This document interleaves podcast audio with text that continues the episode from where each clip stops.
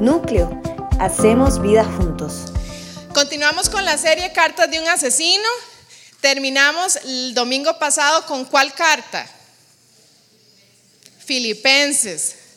Exactamente. Y hoy empezamos con Efesios, ¿ok? Hoy empezamos eh, libro nuevo, hoy empezamos con la carta de Efesios, ¿ok? Nosotros habíamos hablado, di si quiere, ya pone. ¿Ok? Nosotros, no está el mapa.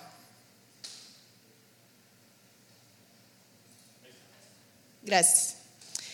Ya de Efesios habíamos hablado un montón, ¿verdad? Para los más viejitos, el año pasado hablamos del mensaje a las siete iglesias en Apocalipsis y Efesios era una de las que hablamos, ¿verdad? Y entonces dimos todo el contexto histórico, aprendimos mucho, ¿verdad? De todos los contextos. Entonces, Hoy la reseña va a ser más pequeña, pero yo quería recordarles el mapa de Asia, de las siete iglesias de Asia Menor, o también se llama el proconsular a nivel histórico. Y esas son las iglesias. Efeso está aquí. Y ahora con esta pantalla sí vemos, ¿verdad? Es que antes teníamos las pantallas chiquititas, no se veían los mapas. Ahora ya podemos verlo. Eso es en la pura península y ahí está Efeso. Efeso era la más importante de esas iglesias, ¿verdad? Y entonces de ahí viene la carta a Efesios. Se dice que esta carta era una carta que aunque está dirigida a Efeso, ¿verdad? Al pueblo de Efesios, eh, y ahorita la vamos a leer, era una carta que tenía el objetivo de ser dirigida a Efeso y que pasara a todas las iglesias alrededor. ¿Y por qué se cree esto? Bueno, por el carácter, que no es un carácter de un saludo personal, nosotros no vemos un saludo tan cálido como lo hemos visto en las otras, como lo vimos en Filipenses, y que tampoco vemos críticas o, eh, llamados de atención específicos para la iglesia, como lo veíamos en las otras. Entonces es una carta más general porque su objetivo era que de Efeso se pasara y se circulara a, todo el Asia proconsular. Y por eso lo vemos a nivel de carta. Ahora, el objetivo de esta carta, de todo el libro, es de manifestar la iglesia presente aquí en la tierra como Dios la diseñó, como Dios la pensó. Ese es el objetivo de esta iglesia. Tiene algo muy particular que me encantó, que en esta carta aparecen 20 veces una expresión muy que Pablo le gustaba mucho y es en él para que usted lo anote si usted está tomando apuntes, aparece 20 veces esta frase en él. ¿Por qué? Porque Pablo nos quiere dar a entender que es en una intimidad profunda de relación de nosotros como iglesia con Dios donde vamos a poder hacer y recibir las bendiciones que esta palabra nos está enseñando. Entonces, para empezar con el texto, tenga esto en su mente, que el pensamiento clave que vamos a ver en estos versículos es las bendiciones que Dios tiene para nosotros como hijos de Él, ¿ok? Para su iglesia, en ese momento, escrita para la iglesia de ese momento y aplicada para nuestra vida el día de hoy. Entonces, si pueden buscar Efesios 1, del 1 al 14, hoy vamos a estar por ahí, ¿ok? Ahí tenemos en pantalla. Ya ahora sí todos los de atrás ven, ¿verdad? Súper. Le digo yo a Diego cuando probamos la presentación, aprueba mi vista, hasta yo lo puedo leer. Así que sé que todos lo van a poder leer. Es que creo que ocupa anteojos por aquello. Entonces, empezamos. Pablo, apóstol de Cristo Jesús, por la voluntad de Dios, a los santos y fieles en Cristo Jesús que están en Efeso. Un mensaje muy neutro. Que Dios nuestro Padre y el Señor Jesucristo les concedan gracia y paz. Es típico de Pablo, la gracia y la paz en su salud. Ahora sí, el título empieza Bendiciones espirituales en Cristo. Alabado sea Dios, Padre nuestro Señor Jesucristo, Señor Jesucristo, que nos ha bendecido en las regiones celestiales con toda bendición espiritual en Cristo. Dios nos escogió en Él antes de la creación del mundo para que seamos santos y sin mancha delante de Él. En amor nos predestinó para ser adoptados como hijos suyos por medio de Jesucristo, según el buen propósito de su voluntad, para alabanza de su gloria, gloriosa gracia que nos concedió en su amado. El 7. En Él tenemos la gracia que Dios nos dio en abundancia con toda sabiduría y entendimiento. Él nos hizo conocer el misterio de su voluntad conforme al buen propósito que de antemano estableció en Cristo para llevarlo a cabo cuando se cumpliera el tiempo. Esto es, reunir en Él todas las cosas, tanto las del cielo como las de la tierra. El 11. En Cristo también fuimos hechos herederos, pues fuimos predestinados según el plan de aquel que hace todas las cosas conforme al designio de su voluntad, a fin que nosotros, a fin que nosotros que ya hemos puesto nuestra esperanza en Cristo, seamos para alabanza de su gloria. En Él también creyeron, no, perdón, en Él también ustedes, cuando oyeron el mensaje de la verdad, el Evangelio que les trajo la salvación, y lo creyeron, fueron marcados con el sello que el Espíritu Santo, que es el Espíritu Santo prometido. Esta, este garantiza nuestra herencia hasta que llegue la redención final del pueblo adquirido por Dios, para alabanza de su gloria. ¿Ok? Del 1 al 14. Entonces, yo titulé este, mensaje, éramos ricos y no lo sabíamos, ¿ok? Para los que están anotando, éramos ricos y no lo sabíamos. La clave, estos versículos nos hablan de bendición. Nos hablan de la bendición de Dios para los hijos de Él, ¿ok? Entonces, se, va a referir a todos los privilegios y todas esas eh, bendiciones que Dios ha diseñado desde el principio, como ahorita vamos a desglosar, para cada uno de nosotros. Y esta frase, éramos ricos y no lo sabíamos, si nosotros no conocemos o si nosotros no entendemos las bendiciones que tenemos, ¿cómo los vamos a disfrutar? No hay forma de poder disfrutar algo que yo no conozco. No hay forma, por más que eh, Dios lo haya diseñado, si usted y yo no las conocemos, primero no las tomamos y segundo no las disfrutamos. Y hoy Dios quiere que tengamos claro que somos escogidos para tener estas bendiciones divinas. Pablo nos va a enseñar en estos versículos qué es lo que la deidad de Dios, cómo nos bendice en las tres figuras de la deidad en estos versículos para usted y para mí. Yo puse eh, la siguiente, ¿di? esa frase, y yo quiero detenerme un segundo, hemos desvalorizado el poder de la bendición de Dios. Y yo, usted dice, bueno, no, a veces hay frases que tienen un gran poder, pero al utilizarlas ya como una muletilla, sí o no que usted a cualquiera le, o cualquiera le dice a usted o usted le dice a cualquiera, que Dios lo bendiga, sí o no. Sí, ¿verdad? Ahora, si yo entiendo estos versículos, yo debería entender el poder y la consecuencia de decir que Dios te bendiga. Que Dios me, o que alguien me lo diga a mí, que Dios me bendiga, porque si yo entiendo, comprendo y me apropio de eso, tiene todo el valor del mundo. Entonces se liga al, título, éramos ricos y no lo sabíamos.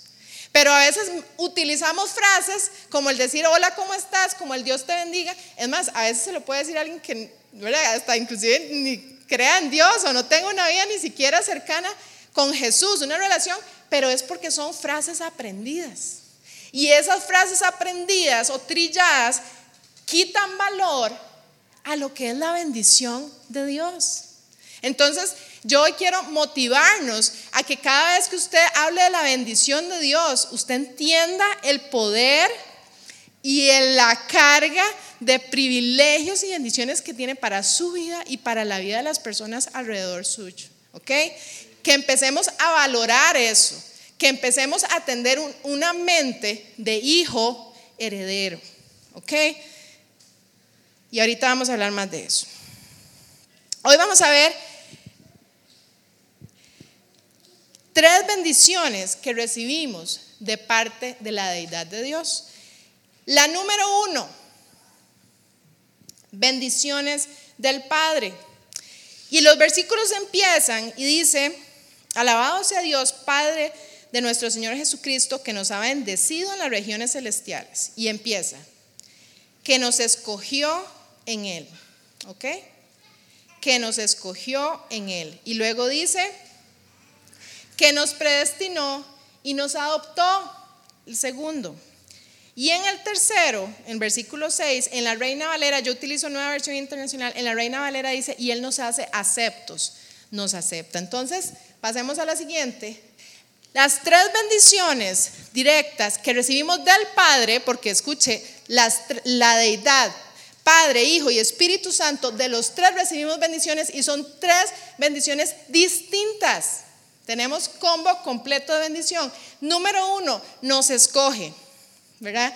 Nos escoge. Ahora, nos escoge sin ninguna virtud. Wow. Por gracia. Nos escoge por gracia. Entonces, cuando yo estaba leyendo estos versículos y meditando en ellos, yo me acordaba, ¿cuántos han jugado fútbol o algo así, un deporte que haya que hacer equipos? ¿Todos han jugado algo que sea equipos? Levante la mano. Entonces, usted, ¿quiénes van a jugar? Y entonces, bueno, llega, ¿verdad? Todo el grupo que va a jugar. Entonces, los capitanes o líderes de los grupos, bueno, vamos a, tenemos dos. Entonces, los capitanes o los, ¿sí? Escoja. Yo no sé si usted le pasó. Entonces, ¿a quién empiezan a escoger de primero? A mí. bueno, ahí sí. el capitán o el dueño del equipo o el líder del equipo va a escoger a los mejores primero. Y vea, yo no sé, pero yo tengo así en mi memoria que uno decía que me escojan de, porque si uno, sabe que si uno les cosita, que si la escogen de primero, es que uno es de los buenos, ¿verdad? Y entonces, cuando usted es bueno, usted está así, ¿verdad? Todo tranquilo. Porque, Laura, y ya ahí pasaban. Eso pasaba mucho en la escuela, ¿sí o no? Y si usted no era tan bueno, ¿qué pasaba? Y al final quedando, usted, usted, ya. Y ya, ¿sí o no? En este caso, ¿verdad? Nosotros en la tierra escogemos por virtud, por talento, por esfuerzos, por cosas logradas. Pero esta escogencia, esta bendición que nosotros recibimos de parte del Padre es una escogencia sin virtud. Y eso es un regalo. Y yo digo, o sea, en esa línea de todos, y sabe, creo, conociendo el corazón del Padre, ¿por qué le hizo? Para que no nos peleáramos y dijéramos en nuestra iglesia, yo tengo que ser el mejor. Esas, no voy a decir esa palabra, esas tonteras, no las hacemos usted y yo. Él nos escoge sin virtud para que usted no pueda decir, yo soy mejor que usted. Yo sirvo más que usted. Yo me... No, no, no, no. Yo los escojo a todos sin virtud, por gracia. Bendición número uno del Padre.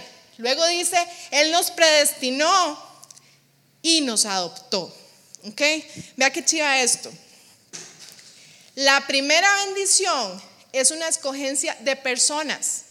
Él nos escoge a usted y a mí. La segunda bendición es de adopción y esto tiene que ver con propósito.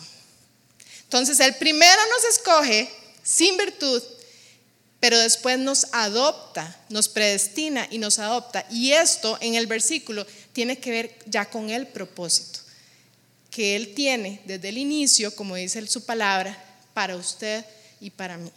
Entonces, la bendición número dos de adopción tiene que ver con su propósito y con mi propósito. Vea qué chiva esto. Leyendo los comentarios bíblicos de este versículo en específico, en el Nuevo Testamento, vea qué chiva la, la la connotación de adopción para el Nuevo Testamento dice, es el acto oficial de un padre cuando coloca a un hijo menor en situaciones de plena edad adulta. Espérese, ya lo explico más.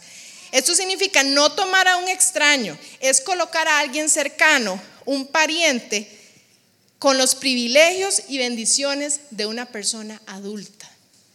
¿Ok? Esto quiere decir que desde el niño que entregó su vida al Señor hasta la persona adulta eh, que tiene tal vez toda la vida de, haber entregado su vida al Señor, eso es la manera de adopción de parte del Padre. No es alguien extraño, no es. Tal vez no estás listo, ¿verdad?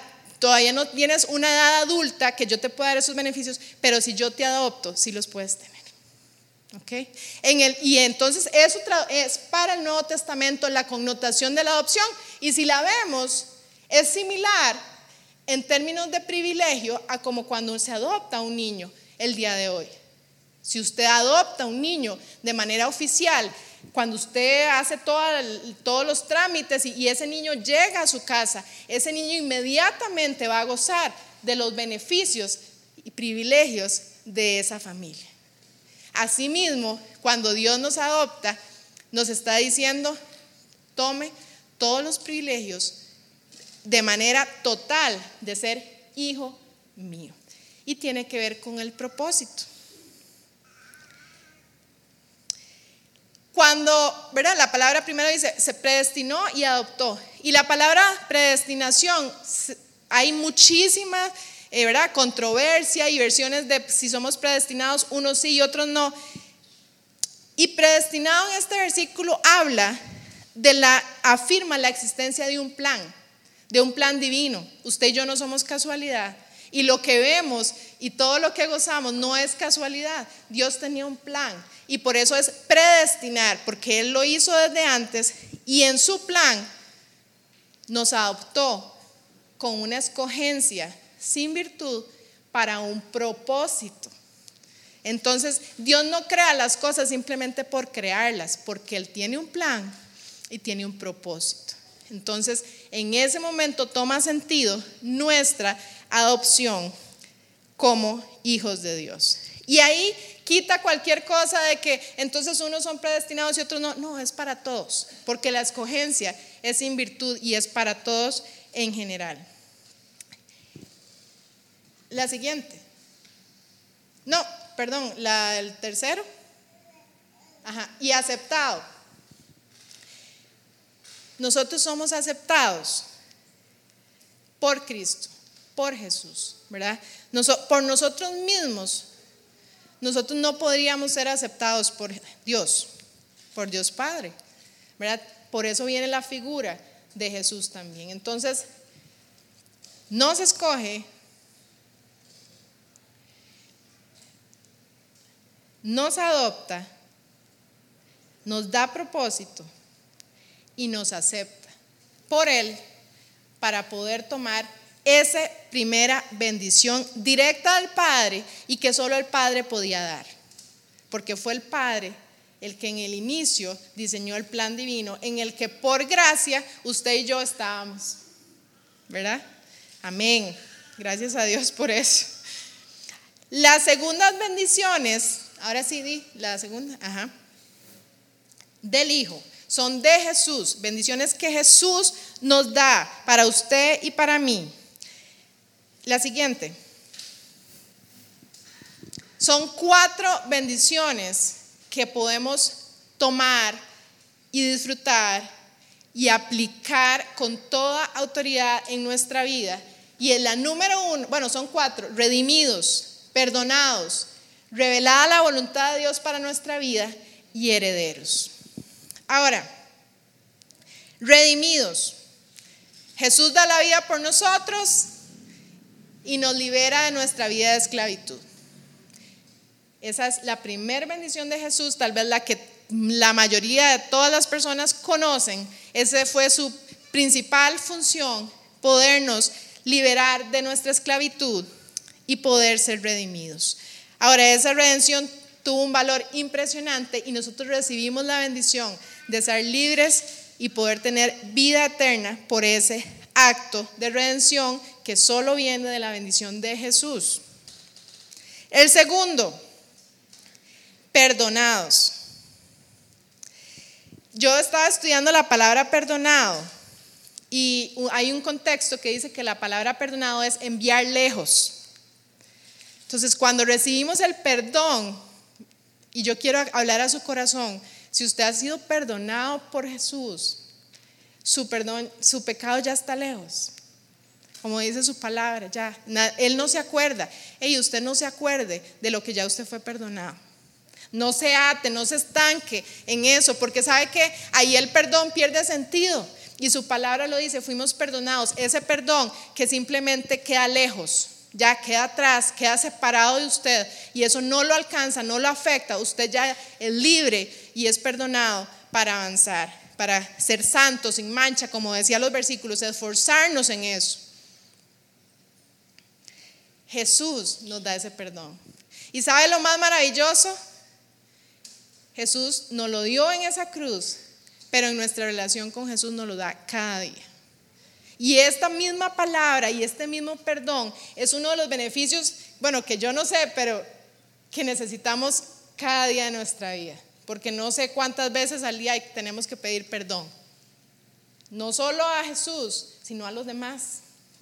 ¿Sí o no? Solo a mí me pasa.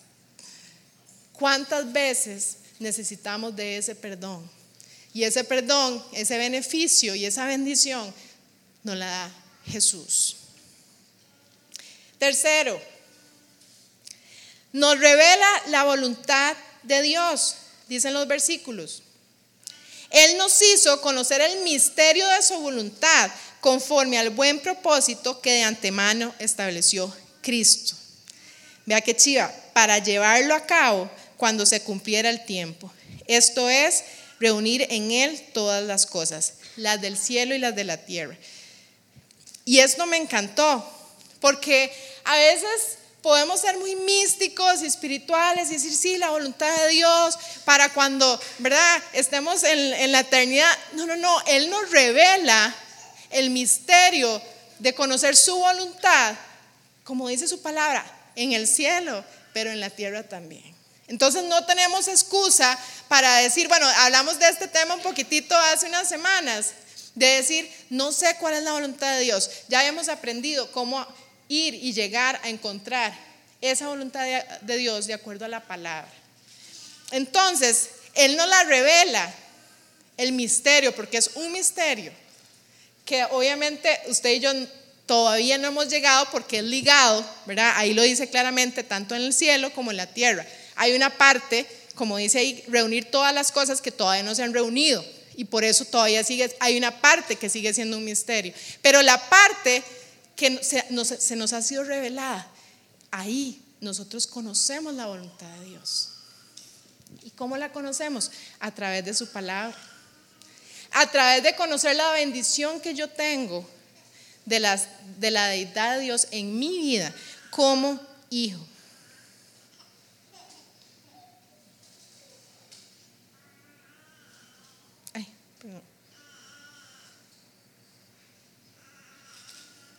Cuarto,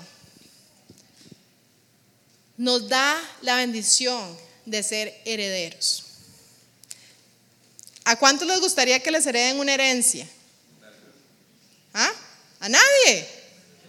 Sí, muy bien. Sí, a mí también. Una buena herencia. Bueno, dice la que depende de la herencia. ¿A cuántos les gustaría que Bill Gates les deje una herencia? Elon, ¿cómo se llama Elon? Musk, que es el no. Ajá. ¿Cuántos les gustaría? Yo no les digo que. ¿Cuántos les gustaría que él les deje una herencia?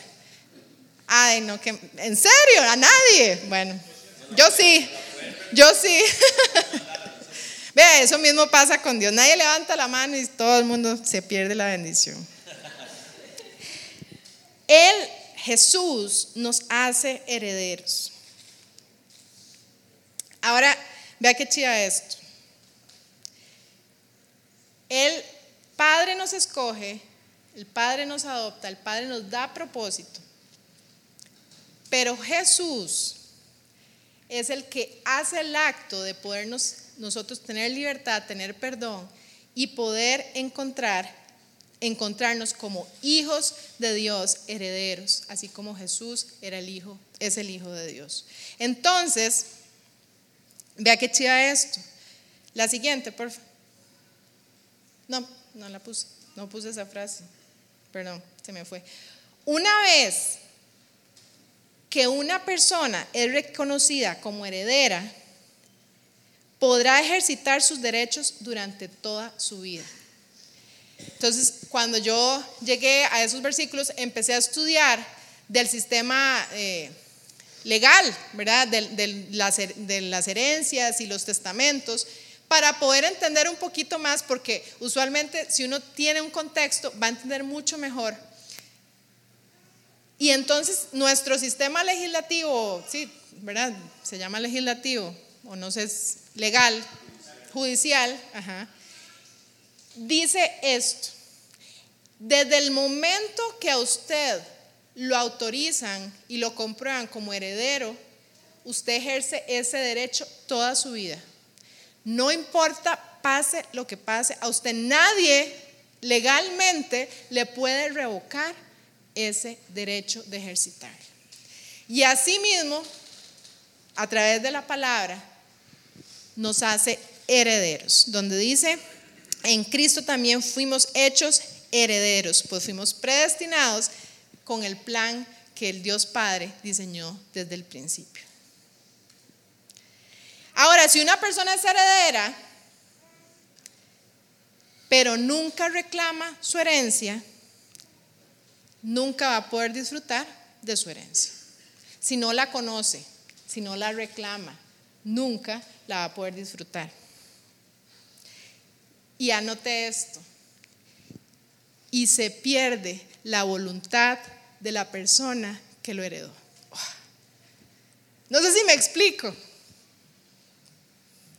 Uf. Si usted y yo no reclamamos esa herencia, escuche lo que Dios puso en el corazón. Perdemos usted y yo el beneficio, que eso es grave. ¿verdad? Grave no poder disfrutar ese beneficio, pero viene algo todavía más poderoso y más fuerte y más doloroso, que se pierde la voluntad del que heredó. Se pierde la voluntad que Dios quiso para usted y para mí. No porque Él no quiera, porque Él fue el que heredó, Él ya lo dejó. Porque usted y yo ni siquiera puede que conozcamos cuál es esa herencia. Puede ser el típico que uno ve que heredaron a alguien en el campo y le dejaron así, ¿verdad? Terrenos y terrenos. Y es una persona súper sencilla que vive en un rancho y nunca se dio cuenta. Perdió todos los beneficios, pero aún más la persona que por algún motivo decidió heredarle eso, se pierde la voluntad del que heredó. Yo le digo una cosa, eso a mí me quebrantó muchísimo. Y yo dije, yo soy heredera y yo no quiero que se pierda tu voluntad para mi vida como hija. Y Dios quiere decirles eso el día de hoy. Dios no quiere que se pierda su voluntad para tu vida. Dios no quiere que se pierda la voluntad que Él predestinó y diseñó en un plan divino para tu vida. No dejemos que eso ocurra porque Él nos heredó porque le plació y porque tiene un propósito. Y yo sé que ver esto es demasiado grande, ¿verdad? Porque uno lo trata de entender y es un plan divino. Por supuesto que tenemos limitaciones mentales, físicas, que no lo podemos entender al 100%, pero si usted se pone a pensar que usted y yo podamos afectar la voluntad divina del, que nos heredó por no conocerla, por no entenderla o por no reclamarla. Eso sería demasiado desperdicio. Nosotros tendríamos, estaríamos afectando parte del plan divino porque en nuestra vida no estamos realmente atesorando y afirmándonos como herederos de Dios.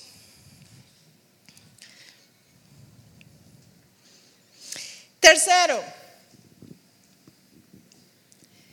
tenemos la bendición del Espíritu Santo. En el versículo 13, donde dice, en Él también ustedes, cuando oyeron el mensaje de la verdad, el Evangelio que les trajo la salvación y lo creyeron, que dice, fueron marcados con el sello que es el Espíritu Santo prometido. Este garantiza, ojo, el Espíritu Santo llega a poner un sello y este, ¿qué es lo que hace? Garantiza nuestra herencia hasta que llegue la redención final del pueblo adquirido por Dios. Cada bendición se liga. La del Padre, la de Jesús y la del Espíritu Santo se ligan una tras otra, una tras otra, desde el plan, la, la escogencia sin virtud, hasta que llega el Espíritu Santo y nos sella como garantía. Ahora vamos a ver esto. Él nos sella, ¿ok? Ahora, Dios Padre, anote esto, Dios Padre nos marca con la imagen de Jesús a través del Espíritu Santo.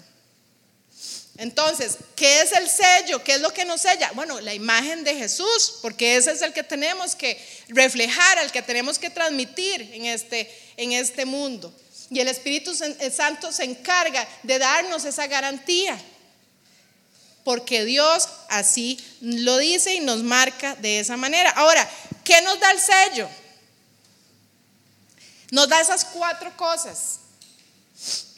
Protección el Espíritu Santo nos trae protección, porque nos trae discernimiento, porque nos ayuda a estar en íntima relación con el Padre. La forma, a veces la palabra dice, si usted no sabe qué decir, el Espíritu Santo que está en usted y que mora en nosotros, sí va a saber. Él nos protege, nos ayuda a tomar buenas decisiones, nos apercibe de peligro, nos apercibe de que por ese camino no es el Espíritu Santo con su sello, que en ese sello es la imagen de Jesús en mi vida y en su vida, nos da protección. Lo segundo, nos da propiedad, nos da pertenencia. Eh, estoy diciendo muchos, muchos ejemplos de ganaderos, eh, eh, porque el siguiente es de, es de, ustedes han visto los ganaderos, ¿verdad? Cuando tienen mucho ganado, si ellos no le ponen un sello, se les pierde. Y usted sabe cuánto vale cada vaca de esas, un platal, ¿verdad? Y depende de la raza que sea y todo eso. Ustedes han visto cuando ponen sellos en las reses. Duele, pobrecitas, ¿verdad?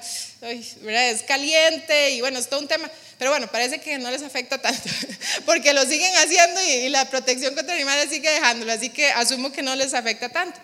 Es un sello y ellos ponen un número o ponen el sello, digamos, de la, ganadería, ¿verdad? Y, todo y usted no ha visto que las reses estén así, ¿verdad? Metidas todas en un cuartito, ¿no? Usted ve las llanuras, ¿verdad? Y ellas andan ahí por todo lado. Si alguien las ve, sabe de quién son. No hay pérdida. Ahí está el sello. Es lo mismo. Ahora decía, ah, no me compare con vacas, ¿verdad? No, no, suave, Laura en el buen sentido, usted entiende, con mucho amor, con mucho amor. Usted y yo, usted y yo tenemos ese sello.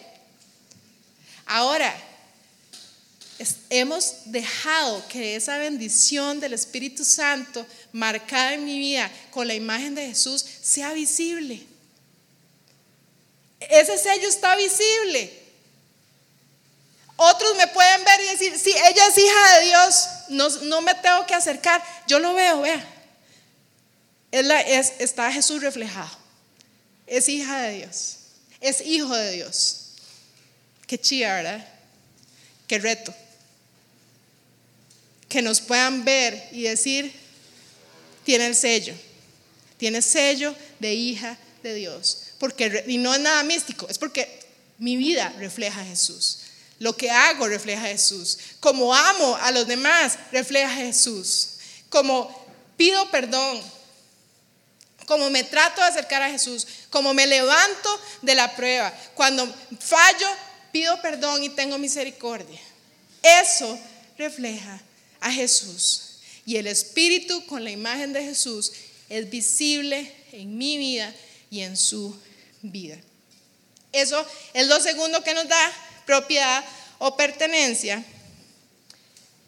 Identidad como hijos de Dios, que ya hablé un poquitito. Y por último, confianza. Vea lo que dice el versículo. Cuando va terminando, en el 14 dice, este garantiza, garantiza nuestra herencia hasta que llegue la redención final del pueblo adquirido por Dios. Este garantiza, el sello garantiza. Entonces, ¿sí o no? Joa, joa, ¿Sí o no que cuando usted y yo, no sé si usted ha hecho un negocio, pero usualmente hay garantías en un negocio. ¿Y para qué está la garantía en un negocio? Para crear confianza. Vea, vamos a llegar a este acuerdo, yo le voy a vender esto, usted me va a dar este bien, bajo estas condiciones. Sí, muy bonito eso.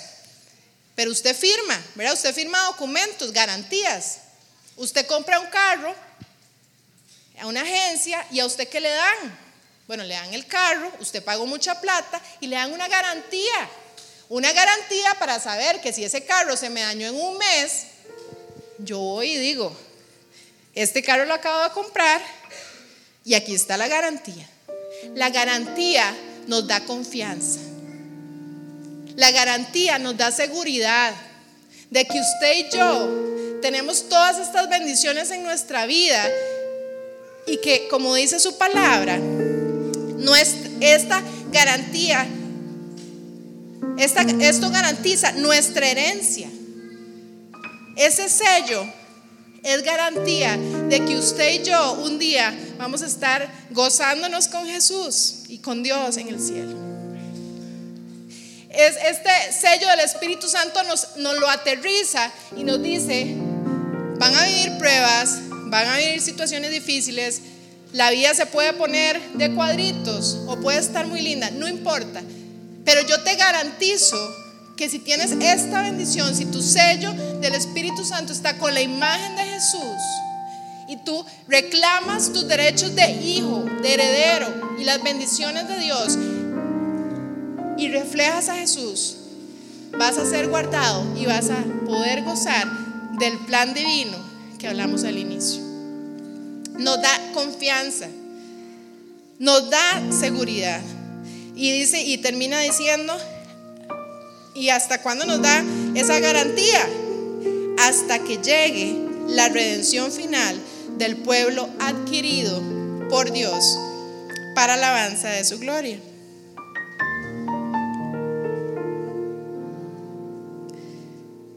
Él nos da este sello del Espíritu Santo para que usted y yo no tengamos ninguna duda que recibiremos la redención total un día y que recibiremos en gloria todas las promesas que podemos ver en su palabra. Y yo no sé, cuando nosotros compramos cualquier cosa nos dan papeles de garantía. Y yo cuando meditaba en esto, ¿verdad? Haciendo la enseñanza, yo dije, yo soy súper mala guardando las garantías. ¿Verdad? O sea, yo compro algo y ustedes le dicen, le mando la garantía, bueno, ahora la mandan por correo, ¿verdad? Pero a veces le hago un papel. ¿verdad? Usted compra algo y usted llena, esta es la garantía. Cuidado, se le pierde. Y ya, yo soy terrible, o sea, a mí todo se me pierde. O sea, al mes, si se me hubiera dañado, no tengo cómo reclamar, porque se me pierden esos papeles. Y yo meditaba y yo decía, esta garantía no se me puede perder a mí. Entonces Dios que nos ama tanto y sabe que Laura, para que usted no sufra con que se le va a perder, está sellada en mi espíritu. Es íntimo en mi alma para que no estés sufriendo que la vas a perder. No, no, eso está ahí. El día, escuche esto, el día que usted y yo reconocimos a Jesús como nuestro Salvador y Él nos vino a perdonar ese mismo día el Espíritu Santo es sellado en nuestra vida con la imagen de Jesús. Y dice su palabra que eso es la garantía de que nosotros vamos a estar con Él y de que no se nos va a perder y que vamos a gozar de ese plan divino en la tierra y más adelante en el cielo. Amén. Ahora, Vicky, ¿usted es heredera? Heredera. Ok. Laura, ¿usted es heredera? A ver. Oscar, ¿usted es heredero? Sí. ¿Cuántos somos herederos? Amén. Yo hoy quiero que nos quede súper claros que somos herederos y que tenemos todas estas bendiciones de Padre, Hijo y el Espíritu Santo en nuestra vida. Pero ahora yo te quiero retar. ¿De qué eres heredero? Y yo quiero que usted anote ahí o usted se lo lleve en su mente. Estamos claros que somos herederos. Ya vimos de qué forma nos bendice la deidad de Dios en nuestra vida. Pero ¿de qué soy heredero? Y volvemos y repetimos, pero es que es lo más básico e importante. Si yo no conozco la palabra de Dios, yo no sé de qué soy heredera. Y yo le voy a ser muy sincera. Cuando la gente hereda algo, es porque está heredando algo bueno. Y lo hereda cuando las personas dejan testamento, precisamente lo hacen para que no haya duda que primero se lo quería dejar a X persona y que lo que le dejé esté claro para que no se pierda y llegue a esa persona. El heredero ya, el, el que heredó, perdón, ya hizo su parte. Dios ya hizo su parte. Ahora nos toca a usted y a mí, que somos los herederos, hacer nuestra parte. ¿Ok? Es primero conocer que heredamos y tomarlo y disfrutarlo y darle propósito del propósito que Dios nos da cuando nos adopta. Para que así se pueda cumplir el plan divino cuando Él nos escogió sin virtud. Trato de, lo, que es muy grande, ¿verdad? Y que a veces me cuesta entenderlo con mi cabeza, lo trato de bajar a cosas que tal vez yo entienda.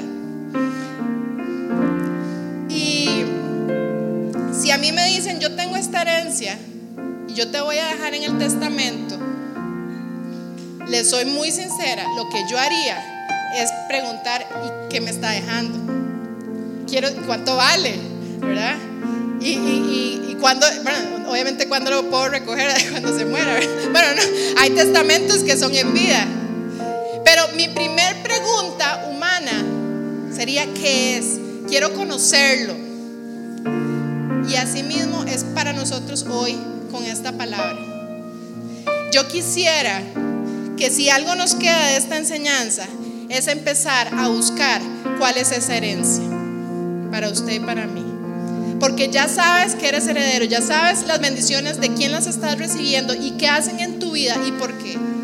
Pero ahora nos toca saber cuáles son esas herencias, disfrutarlas para cumplir el propósito divino de su vida que Dios diseñó.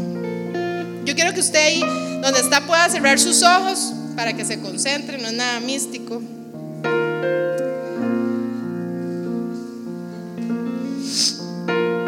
Yo quiero que usted piense y haga ahí una mapa mental. Y usted piensa en Dios escribiendo un testamento. Y, diciendo, y escribiendo y yo quiero y ponga su nombre, que recibas esto, que recibas, me recibas como tu Padre, que recibas a Jesús como tu Salvador, que recibas al Espíritu Santo como ese sello para que goces de esa protección, de esa seguridad, de esa pertenencia, para que otros te puedan ver de lejos y decir, ese es hijo, ese es heredero. El que está escribiendo eso es el creador del universo, el creador de todas las cosas, que a pesar de que creó todo lo que nosotros conocemos y podemos entender con nuestra mente limitada, no solo pensó en el maravilloso mundo donde vivimos, sino que después empezó a pensar en Kenneth, empezó a pensar en Jesús, en Priscila, en Sharon, en Mel, en Jenny, y empezó a escribir uno por uno la herencia para ti. De acuerdo al propósito para tu vida. Hay una herencia específica para cada uno de nosotros. Las herencias no son generales, las herencias son específicas. Que no nos pase, éramos ricos y no lo sabíamos.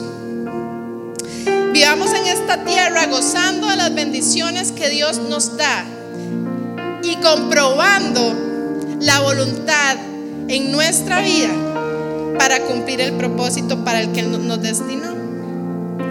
Afiancemos nuestra identidad de hijos, de herederos. Y yo voy a cerrar con esto. Nadie, nadie puede quitarte ese privilegio de heredero. La única persona que puede hacerlo eres tú. Espíritu Santo, Señor Jesús, gracias. Gracias, Señor Jesús, por, por, esta palabra, Señor Jesús, que ha calado en mi vida. Yo te pido, Señor Jesús, que cale la vida de cada uno de los que estamos hoy aquí, Señor Jesús. Espíritu Santo, yo te pido que nos retes o que nos emociones a descubrir cuál es esa herencia para cada uno de nosotros, porque las herencias son específicas, son pensadas, no son dadas a la ligera y el Dios Padre no lo hizo a la ligera, como dice tu palabra y hoy hemos aprendido, Él lo escogió, lo predestinó, lo diseñó, es todo un plan. Y hoy aquí en la tierra nos toca esta parte, Señor Jesús. Escogidos, adoptados, aceptados, perdonados, redimidos y sellados. Nuestra herencia es ser hijos de Dios. Hijos de Dios con propósito, parte de un plan maravilloso y el más importante por el cual usted y yo podemos desgastarnos. Dios ponía que en nuestro corazón y en nuestra vida diaria nos, a veces nos desgastamos por muchas otras cosas. Y no es malo. Tratamos de ser los mejores en nuestro trabajo, los mejores en la familia, los mejores en todo lo que nos, nos proponemos y lo que tenemos de responsabilidad. Pero nosotros deberíamos proponernos ser hijos de Dios,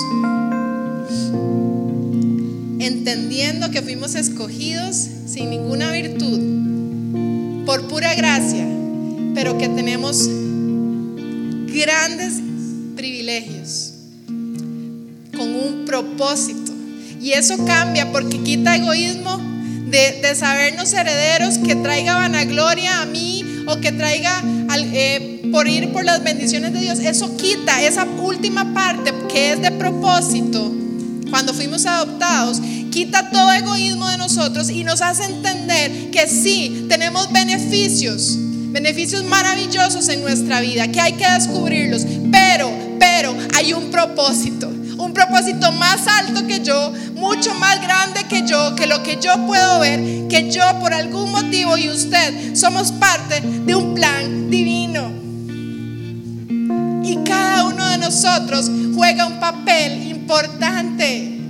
Y si alguno de nosotros nos desenfocamos, nos movemos, nos desviamos. Ojo, la voluntad del que, del que lo diseñó se pierde para tu vida. Gracias por haber escuchado este podcast. Si te gustó, compartilo con alguien más y recuerda que si quieres saber más de nosotros, nos podés encontrar en todas las redes sociales como Núcleo CR.